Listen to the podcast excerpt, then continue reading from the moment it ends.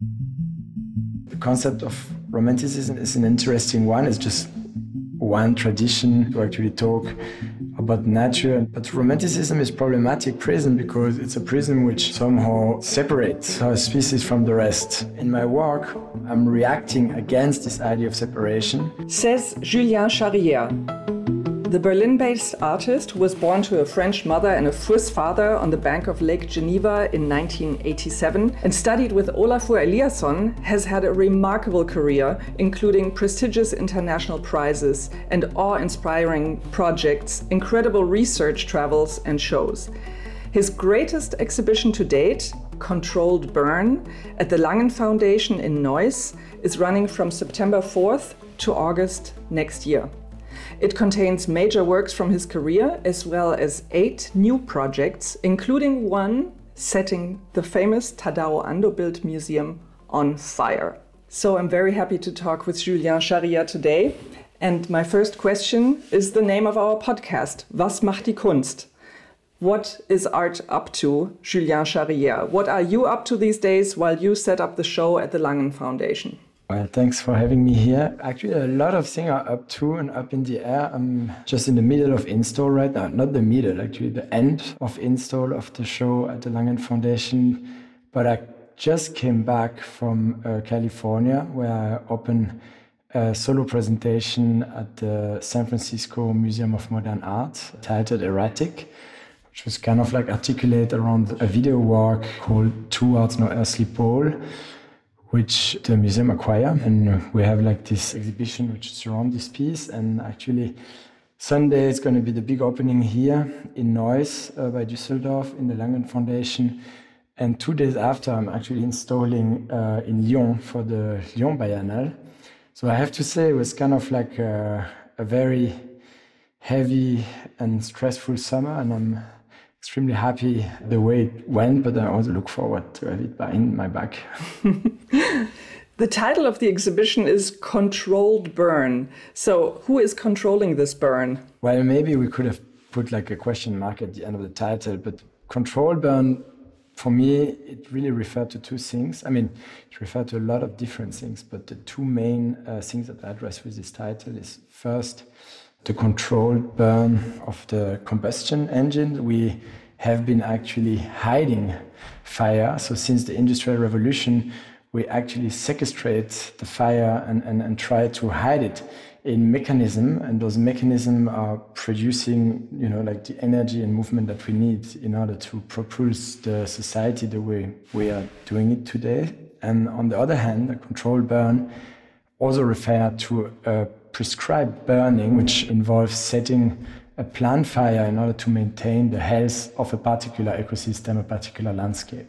There's a great tradition of uh, controlled burn, which actually have a, a, positive effect on a particular landscape, and actually a lot of landscape, and we tend to forget about that, need fire in order to regenerate, in order to be healthy. Some of the plants from some forests need fire in order to reproduce. So fire is actually inherent to the landscape. And what is interesting, fire history and the history of humankind is very intricate somehow, is weaved together. And the fire allowed us to reach places that we couldn't, but we also allowed the fire to reach places that it couldn't. And therefore, like I think that the full show is kind of looking into this history of fire, but maybe more than fire, the history of fuel because there is no fire without fuel. And today we're actually digging deep down into the Earth's crust in order to get more fuel. And what we're doing is we are basically burning out former biomes in form of coal or oil or other like fossil fuel. And while doing that, we unleash the ghost of a former atmosphere and, and we reenact somehow uh, the chemical composition of former atmosphere. And uh, that's something which is uh, very much at the core of this exhibition. The momentum where we as a species start to cook, to cook stone basically, and, and play with fire. You are going deep down under the surface of the earth with your research, and you are in a whole area with coal that um, that of course has a tradition of coal mining. Is that something that you picked up for this particular show? Well, you never picked up something for a particular show. When I'm starting to think about an exhibition, in a particular museum, I'm, I'm trying to look at the context of the place and and obviously, the Langen Foundation is a former NATO silo for nukes, uh, for atomic weapon during the Cold War. So on one hand, that's kind of like uh, something which is linked to my work because I've been visiting two former atomic test sites, one in Kazakhstan, in Semipalatinsk, and one that almost everybody know, which is the Bikini Atoll in the Marshall Islands. So there is like the first piece of the show is actually one of the pictures of Bikini. On the other hand, and that's what you say, which is very interesting, we are in the middle of energy landscape. And if you look westwards from the museum, you really have like the view of like some of the biggest open pit mine, like brown coal, lignite brown coal mining, one of the biggest in Europe. And on the other hand, if you look on the other direction, there's like a field of windmills. So you really have this presence of energy production and at the same time is also the region with Köln, Deutz, uh, one of the region where really like the combustion engine have been developed, you know, and not like invented but developed. And I think that that was something which for me I wanted to involve. I mean, I didn't do the work for the Langen, but but obviously the context of the museum to a certain extent dictate uh, which work I decide to display and, and close discussion, obviously, with two curator and collaborator, uh, Dehlia Hannah and Nadim Samman. We really try to look at my work through the prism of fire, so take the flame as a lens and kind of reread some of the work that I've been doing in the last 10 years. And then obviously also like the creation of new work, which were basically coming out of this substrate. So the flame, the fire is, of course, for mankind ambivalent. It's on one hand, it's destruction. On the other hand, it's renewal, or it's also possibilities. You mentioned the combustion engine before. What does the ambivalence of the flame mean to you? The ambivalence of the flame means for me, I don't know if it means anything for me, but I think that, you know, like Bachelard, which was kind of a, a visionary, made this book, Psychoanalysis of Fire. And on top of and in this book, on top of like really uh, seeing that fire represent the ultimate image of transformation, like somehow with this idea of destruction and genesis, is also addressing the fact that even image production, so the very fact of like the birth of an image is is bound with fire and is bound with fire from like the very beginning of the history of humankind with the you know we were doing we needed the fire in order to draw, we needed the fire in order to see, uh, in order to express ourselves. And then it's like a, a, huge history of image making, which is always come back to the fire in, in form of flashes, in form of uh, electricity. So this is something which I found extremely interesting. And I was trying to address in this in this show. First of all, there is no human without fire. I mean, I'm not talking about just society, I'm just even talking about physiognomy. We evolve due to the fact that we domesticate the fire or the fire domesticate us. And then obviously this fascination for the fire, which is kind of like the very first spectacle. I don't know if you can remember the kind of very, very first bonfire that you encounter, like the dancing flame, the dream, but at the same time, you know that the fire is actually hot and you can burn yourself. You have so, so that's maybe the ambivalence you're talking about. You've worked with many materials before, with sculpture, with film, with photography. Do you consider fire a material for your art? Let's put it like this: I, I didn't do any work really made out of fire. This at this moment where really you will encounter a fire, a real fire from a scientific perspective, like fire is a chemical process rather than a material, obviously. And in the context of art, a chemical process can become a medium. So maybe it's more a medium than a material. But eventually, what I found very fascinating and interesting is to kind of play with all this different fire because like we know we're going to be talking about fire for the next 45 minutes, but there is there is a plethora of, of different fire and different uh, fire art. Um, and, and in the exhibition, you will encounter a few of them, like from this kind of like primordial fire, the um, the atomic fire, which basically is a recreation from what happened on the sun surface, but on Earth, right? With with the very first like atom testing, we, we will have like a burning engine. We might have a controlled burn actually, but but we also encounter a, a fountain set in flame, and I think there's like there's only one walk where fire is actually there and uh, it's there like a set of three diptychs. And each of these diptychs it's a reflective plate. Uh, it's a photography made with uh, tar that I extracted in the tar sand of Alberta in North Canada. I don't know if you remember the Alberta uh, wildfire, which was like the biggest and most destructive kind of wildfire of the last 10 years. Eventually, I did this like um, petro photography and and in front of each of them there's a candle and you don't see the candle because it's encapsulated but you actually will be able to see the reflection of the flame into the picture. So there is actually fire in the show. But I'm not have been working with fire yet. I think you tell it before. So I'm trying actually to work on a performance, a controlled fire, and I'm, I'm closely working with uh, Professor Johann Goldammer, who is a fire ecologist affiliated to the Max Planck Institute. We are proposing to do a controlled burn, a cultural burn around the museum uh, as a healing uh, principle for the landscape surrounding the museum. And we wanted to do it even maybe for the opening at the beginning, but due to the to the drought and the situation in Germany right now, it's absolutely impossible. And that's uh, it's it's kind of like an interesting twist because in a lot of my work, I sometimes go outside to strange places which are maybe not that easy to reach, and and some people seem to be dangerous, but eventually this kind of going out of its own comfort zone. You don't need to go to bikini anymore. You can just stay here in Europe and and we had to learn it this summer with like the wildfire in France and the drought and the Loire, which don't have water, and like it's just a the basically the, the erratic reality is uh, is here is not the periphery anymore. But I just want to mention some of your trips have been really spectacular. I read that you were part of an expedition in uh, northern Greenland and you found the northernmost island on Earth. Uh, yeah, that's true. Uh, but it was actually is also the most modest discovery because we were not aiming to go and, and find uh, new territories in the fashion of the explorator of the 19th century. We were actually trying to collect data about uh, climate change and life uh, at the extremes. And I was with an expedition of um, a joint venture of Swiss polar scientists and, and Danish polar scientists.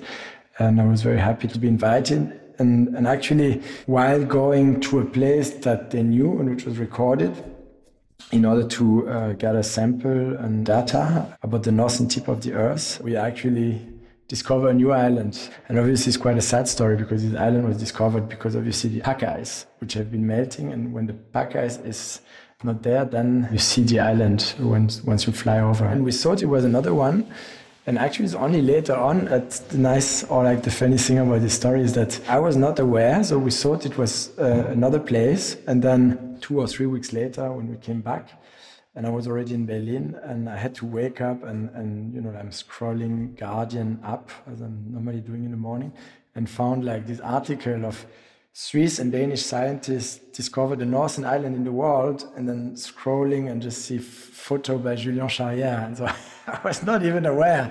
It's a funny story, basically. During this trip, I actually released, um, or I did this performance that you can actually see um, here at the Langen Foundation. It's called Pure Waste. Uh, and this performance, actually, I am releasing five uh, carat of diamond into a glacier mill, like one of these blue hole where all the meltwater from the ice cap is basically disappearing. And uh, and actually, that's uh, the, the is in the show here. It's just a, a little video documentation of this action. The action is interesting because for almost a year and a half, I actually collect first uh, CO2 uh, over the ice cap with uh, direct air capture technology, which is developed by some Swiss scientists, uh, again at the Polytechnical University. Dr. Aldo Steinfeld uh, was head of this department. With help of him, I was able to kind of mine the sky over the ice cap in order to retrieve CO2. And as the pandemic came, we're not able to travel anymore, and I had to rethink or re-reflect like first this particular piece as I was trying to do, but also like the way we engage with air as kind of like a medium we go through, but also which goes through us. And as people were not allowed to leave their house and leave the city, go over the border, I actually start to ask them to send me balloon filled with their exhalation. And uh, from this thousand exhalation, actually, I, I basically from this exhalation, I isolate the carbon, and with this carbon, I create these diamonds. So the synthetic diamond made out of carbon, which were exhalated by uh, thousand, over a thousand people during the pandemic. And this diamond, I brought them to to the ice cap and, and throw them in the in this hole as kind of like a sacrifice or an act of reconciliation of you know like kind of like an allegory for closing the carbon cycle we open. Do you see yourself in the tradition of romanticism? Uh, not at all, actually. I would say that you know, like the, the concept of romanticism is, is an interesting one. It's just one tradition, one way to actually talk about nature, and there have been a lot of other way to define nature. There have been land art, bio art. I mean, it's just like it's, it's a prism again. But romanticism is problematic prism because it's a prism which somehow um, separates, right? Separate our species from the rest. And and this separation, it's it's at the core of a lot of the issue that we encounter today, that, that we never think we belong, you know, to environment. And even like the, the words that we use, surrounding, environment, Umwelt, it's never actually uh, taking us within it we are centered at the center or we are at the periphery, but but the things surround us. We're not part of it, and I think that uh, that's a huge problem. And we need to kind of find new words, maybe habitat, because a habitat is a place that is uh, shared by a lot of different species. And I think that in my work, I'm reacting against this idea of separation. There's some pieces that are really directly made in order to kind of like recalibrate this prism when I climb onto the iceberg and tried to melt it down uh, in Iceland in, in 2013. It was really with this idea to actually go against like an image that we inherit from uh, Caspar David Friedrich, basically where the human being is aside and you know you have this kind of sublime image of nature which is uh, overwhelmingly uh, powerful and, and dwarf um, the persona into the picture. So I put the human figure on the center of the picture, but on the iceberg, melting the ice uh, under its own feet. And then I think that most of the work that I'm doing, and, and a lot which you will encounter here um, in the show, they're actually addressing this new way of seeing and also giving a voice to different agencies and different agents. So basically, here, an example would be the Panchronic Garden, which is one of the, the new work proposed for the Langen Foundation. Uh, that's actually a garden where plants from the Carboniferous era are growing in the dark. They're growing in a near infrared light. Panchronic species is uh, basically a species which uh, didn't disappear through evolution but went through time, meaning in this case we have cycads, we have fern, we have a palm fern, and these are species which were already around 300 million years ago. And these plants, uh, they've been equipped with different sensor, and this sensor obviously record plants' activity. Uh, they record plant feeling, if you can talk about feeling, but, but plants are sentient. Plants have a, a, nervous system, we know it, and we know that the plant feel once you touch one of its leaves, but it's very difficult for us human to to create kind of like an emotional bridge towards a plant is much easier to understand a dog, right? But to, to understand a tree is much more complicated. But in this particular garden that I'm proposing, plants or like the activity uh, will be translated in sound and light, and, and you will actually be able to encounter these activities through something that you can sense, through, you know, like sounds. And these sounds are actually made by the plant itself, or they're made by the surrounding of a plant but uh, recorded through the plants. So, so that's what I wanted to say. Or, or generally, I think that you know, like generally, when I actually think of a show, I'm I'm trying to not just exposing object, but also think that the viewer is also exposed to the object. So we have a relationship. It's not like I'm, I'm actually putting a, a big erratic boulder in the middle of the museum and that's kind of static. The erratic boulder is also sensing the presence uh, of, of us or of the viewers. Uh, at, the end, at the end, there is an exchange all the time. And, uh, and this exchange, I mean, with the boulder is more complicated. But with a plant, when you actually exhale, the plants inhale, meaning that your respiration become, you know, plant material. So it's a very direct kind of like action reaction link. You have been working with nature, it seems like forever. I have a question. When you were a child, did you prefer science or did you prefer art in school? Uh, I think I like both a lot. I mean, as I was a child, I was a lot outside. Uh, I was bird watching, fishing, but I was also drawing and building things. So I was, I mean, I always have been into kind of both field. And at school, um, yeah, at school it depends at what, what time in school, right? But uh, probably a little later on, I was more into the art than in the science. So when I first heard your name, that was about 10 years ago, you and Julius von Bismarck had a project in Venice at the Architecture Biennial called Some Pigeons Are More Equal Than Others. And I thought this was also, I mean, in a way, it, it touches the same nerve. You, you take something overlooked, a pigeon, and everybody thinks pigeons are awful in Venice because they shit all over the place and destroy the uh, Romanesque structures and architecture. You colored the pigeons. So there were pigeons flying around that were green, blue, orange, and all of a sudden they had this exotic and even beautiful, like a parakeet or something. You would think there's an exotic bird flying, but it was just one of these pigeons that are usually uh, just shooed away, except for some people, of course, who feed them on St. Mark's Square.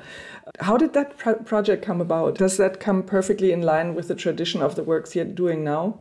Uh, yeah, I think so. But that was at the moment uh, where I was very interested into pigeons, and I was interested into pigeons because pigeons are obviously they're birds, right? Everybody know that, but also they're somewhat cyborgs because they've been, you know, like trained as a communication medium for very, very long. So they were the iPhone or smartphone from the time, right? And, and somehow at certain moment we didn't need it, the pigeon anymore. And these pigeons start to populate uh, our cities and use our infrastructure in another way, a way they were not planned for, because they recognize in our building the cliffs where they were normally nesting in their natural habitat. And so they were this kind of like ambivalent being, domesticated, trained, changed, and that at the same time being free again, but not going back to a natural habitat, but using a city or like seeing in the city uh, a cliff, a canyon, a landscape, and being able to nest uh, within it. And uh, that's something that I found striking. And I did like a few different pieces with Pigeon. And then together with Julius, we we actually develop this this piece. Uh, some pigeons are more equal than others, uh, which was first debuted in Copenhagen, but then really uh, big for the Venice Architecture Biennale, actually. And the title of the show, which was created by Chipperfield, was Common Ground. And this idea of a common ground of a city, but then the idea that you don't have only one species using it, but many, uh, that was very important. And we wanted to to kind of like put a focus on this pigeon because these birds are mistreated, they're hated, they're killed, as you said. But they have like uh, they're quite actually they're quite smart and they can recognize human quite well. They have a better face recognition uh, ability than a child of three four years old, right? And therefore, when you're having your coffee and the pigeon is coming, maybe saw you before and it's just coming back because it liked you. That's something that you don't understand because we just see them as like a, a gray kind of mass of flying rats, right? Even though I love them, but that's another story. Putting um, color on them, make them visible in another way. So on one hand, you hack the reality of everyone because if you put a red bird onto San Marco or you know in Copenhagen, then people are obviously first shocked and destabilized because they're not expecting it. But at the end of the day, it's just one color that you change, but it can really flip the kind of like uh, urban landscape you're looking at. And on another hand, it also gives the possibility to people which are using the urban landscape in their daily life to actually create a relationship to a specific bird. Because if the red bird is every day on the bench or next to the bench where you're sitting and having a cigarette, then you kind of understand, okay, these birds before was gray, but it was also there. And so you start to have like a, another kind of encounter between species, which we thought was very interesting. And on the other hand, if you knew that pigeon have been colored in your city, then you will start to look at the cityscape in a very different way. You will start to look up. You will start to actually try to see through the eyes of a pigeon you will try to understand oh where this pigeon could be. So you will actually project yourself into the reality of a pigeon within the particular city where it was painted which actually again uh, give you the possibility to extract yourself from like your daily life and and, and re-encounter a reality through another prism which i think is one of the basic things that art should or could do. That's beautiful. Venice is not a dangerous destination, but you have been to very dangerous destinations. You mentioned the nuclear sites, Bikini Atoll, or you go to the northernmost part of Greenland.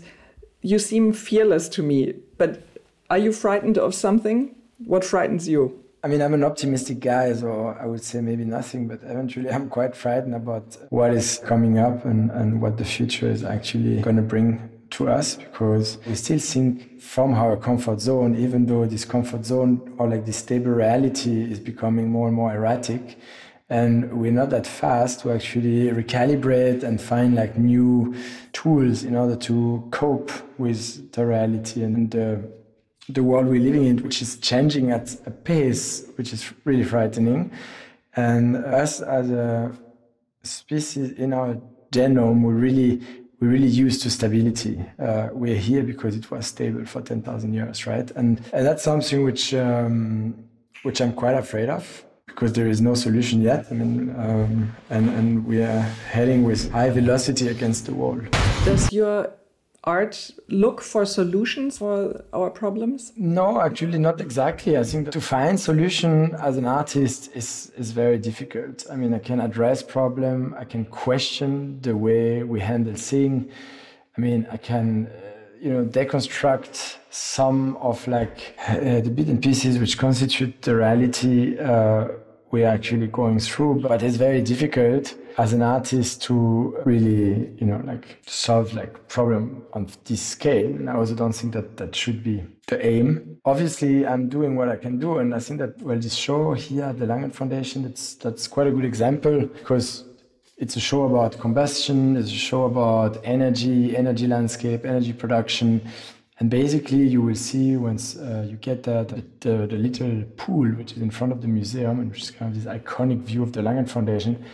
Brought a huge uh, container, and this container is uh, open. And when it's open, it's deploying a full solar array. Uh, that's uh, it's called a solar tainer, and it's developed by a company called Africa Green Tech. And actually, I bought this container together with Konstantin Schwab, a philanthropist and friend of mine, and we place it in front of the museum, blocking the view of the museum, and it will produce the electricity during the show. So, so the show is solar powered. At least in summer and winter, we will have to get parts from the grid, part from the Solartainer. And the Solartainer, after the show, will be donated to a community in Namibia, which is working at, at the edge of the Kalahari Desert for black rhino conservation, which really need electricity. So this is like one example. And then also together with the, the Langen Foundation, we're doing a complete carbon calculation of the show, just you know, just to know what to make a show this scale mean. And and we also donate actually a certain amount of money in order to buy the rights of mining and I mean like all the rights uh, about like deforestation, mining and so on uh, of 11,700 hectares of primordial cloud forest in Peru.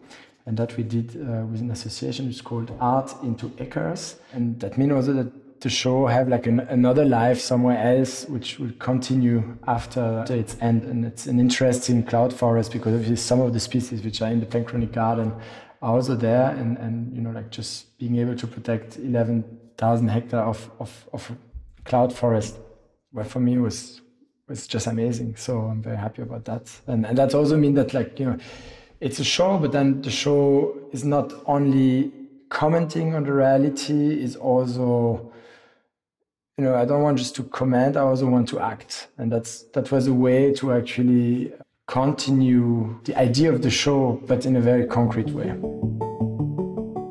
If time travel were real, what time and place would you visit? Uh, right now, the Carboniferous woodland. When was that? That's 280 million years ago. Wow. What is your most important tool? That's a difficult one. It's probably my smartphone. If you were an animal, what would it be? I'd be a bird. What is your favorite color? It's probably blue, but just a certain type of blue, like uh, a deep electrical blue, you know, just before the thunderstorm when you are in the equatorial region. You know, this really deep, thick blue that you can almost touch. Do you have a recurring dream? Not really, no.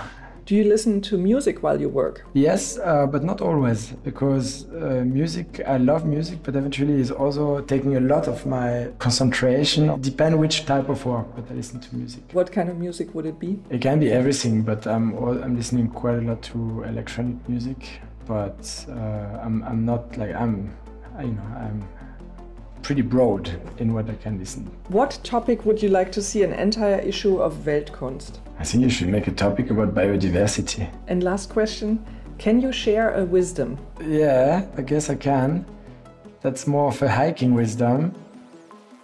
Down is optional, up is mandatory. Very nice. Thank you, Julian. Thank you so much for taking the time, and it was great talking to you.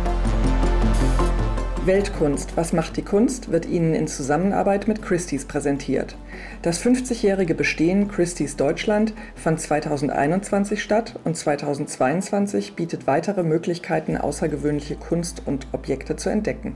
Besuchen Sie christie's.com und erfahren Sie mehr über das weltweit führende Auktionshaus seit 1766.